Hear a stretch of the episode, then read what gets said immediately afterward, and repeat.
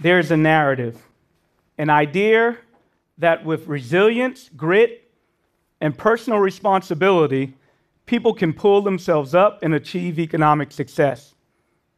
In the United States, we call it the American dream. A similar narrative exists all over the world.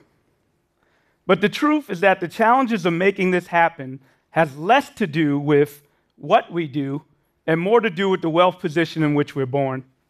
So I'm going to make the case that the United States government, actually, that any government, should create a trust account for every newborn of up to $60,000 calibrated to the wealth of the family in which they are born. I'm talking about an endowment, personal seed capital, a publicly established baby trust, what my colleague William Darity at Duke University and I have referred to as baby bonds a term that was coined by the late historian from Columbia University, Manning Marable. The reason why we should create these trusts is simple wealth is the paramount indicator of economic security and well being.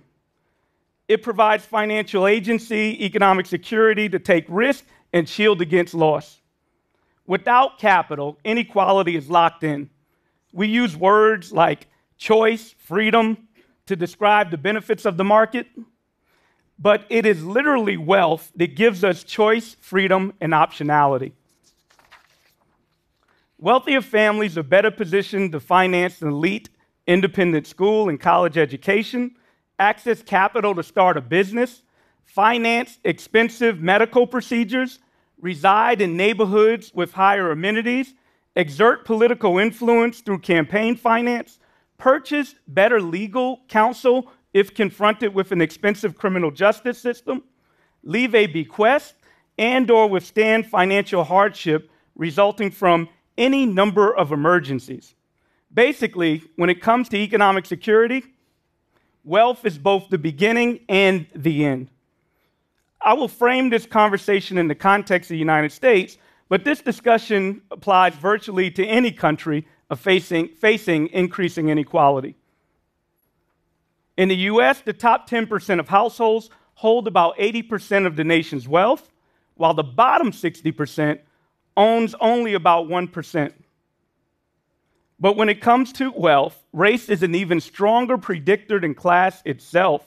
Blacks and Latinos collectively make up 30% of the United States population, but collectively own about 7% of the nation's wealth.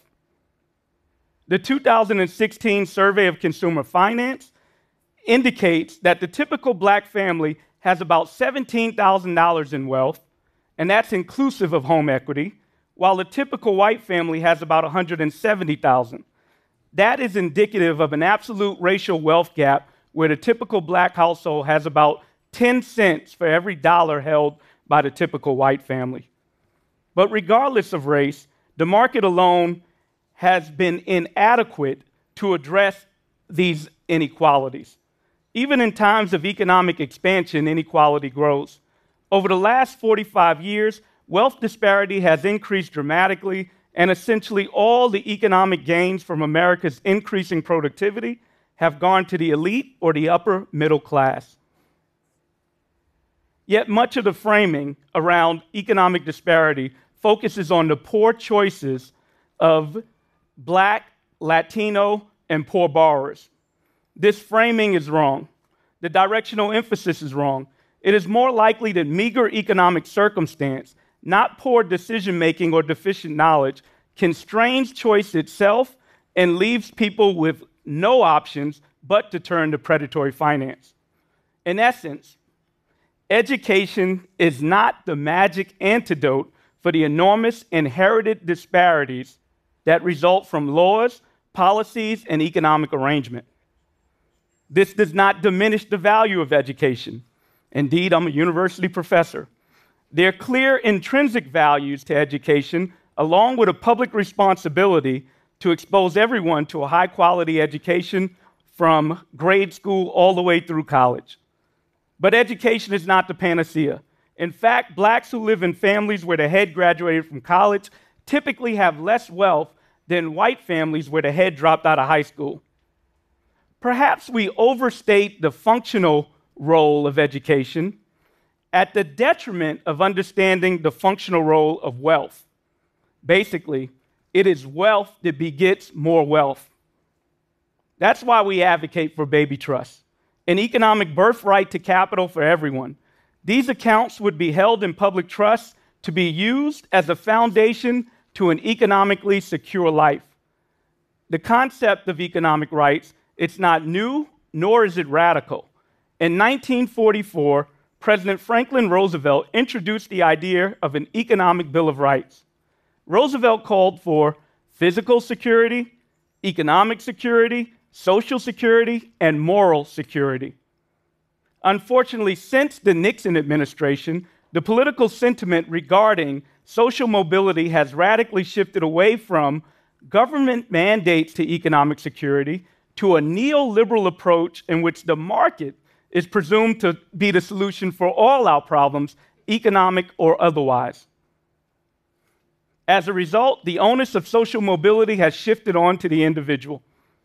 The pervasive narrative is that even if your lot in life is subpar, with perseverance and hard work and the virtues of the free market, you can turn your proverbial rags into riches.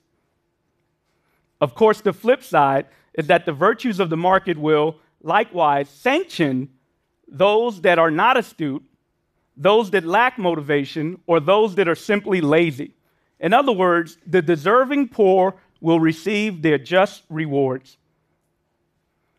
What is glaringly missing from this narrative is the role of power and capital and how that power and capital can be used to alter the rules and structure of transactions and markets in the first place.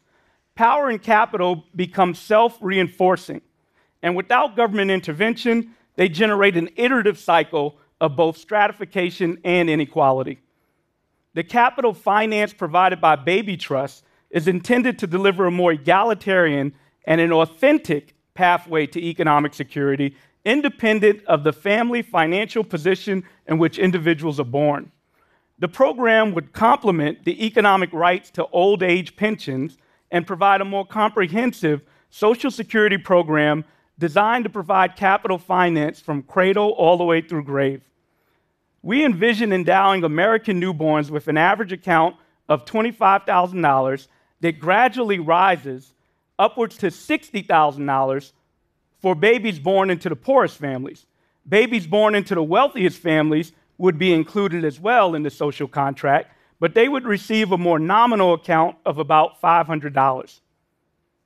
The accounts would be federally managed and they would grow at a guaranteed annual interest rate of about 2% per year in order to curtail inflation costs and be used when the child reaches adulthood for some asset enhancing activity like financing a debt free university education, a down payment to purchase a home, or some seed capital to start a business. With approximately 4 million babies born each year in the US, if the average endowment of a baby trust is set at $25,000, the program would crudely cost about $100 billion a year. This would constitute only about 2% of current federal expenditures and be far less than the 500 plus billion dollars that's already being spent by the federal government on asset promotion through tax credits and subsidies. At issues is not the amount of that allocation, but to whom it's distributed. Currently, the top 1% of households, those earning above $100 million, receive only about one third of this entire allocation, while the bottom 60% receive only 5%. If the federal asset promoting budget were allocated in a more progressive manner, federal policies could be transformative for all Americans. This is a work in progress. There are obviously many details to be worked out, but it is a policy proposal grounded in the functional roles and the inherited advantages of wealth that moves us away from the reinforcing status quo behavioral explanations for inequality towards more structural solutions. Our existing tax policies that privilege existing wealth rather than establishing new wealth is a choice. The extent of our dramatic inequality is at least as much a problem of politics as it is a problem of economics.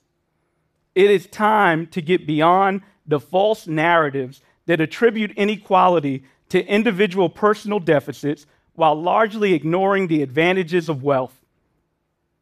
Instead, public provisions of a baby trust could go a long way towards eliminating the transmission of economic advantage or disadvantage across generations and establishing a more moral and decent economy that facilitates assets, economic security, and social mobility for all its citizens, regardless of the race and the family positions in which they are born. Thank you very much.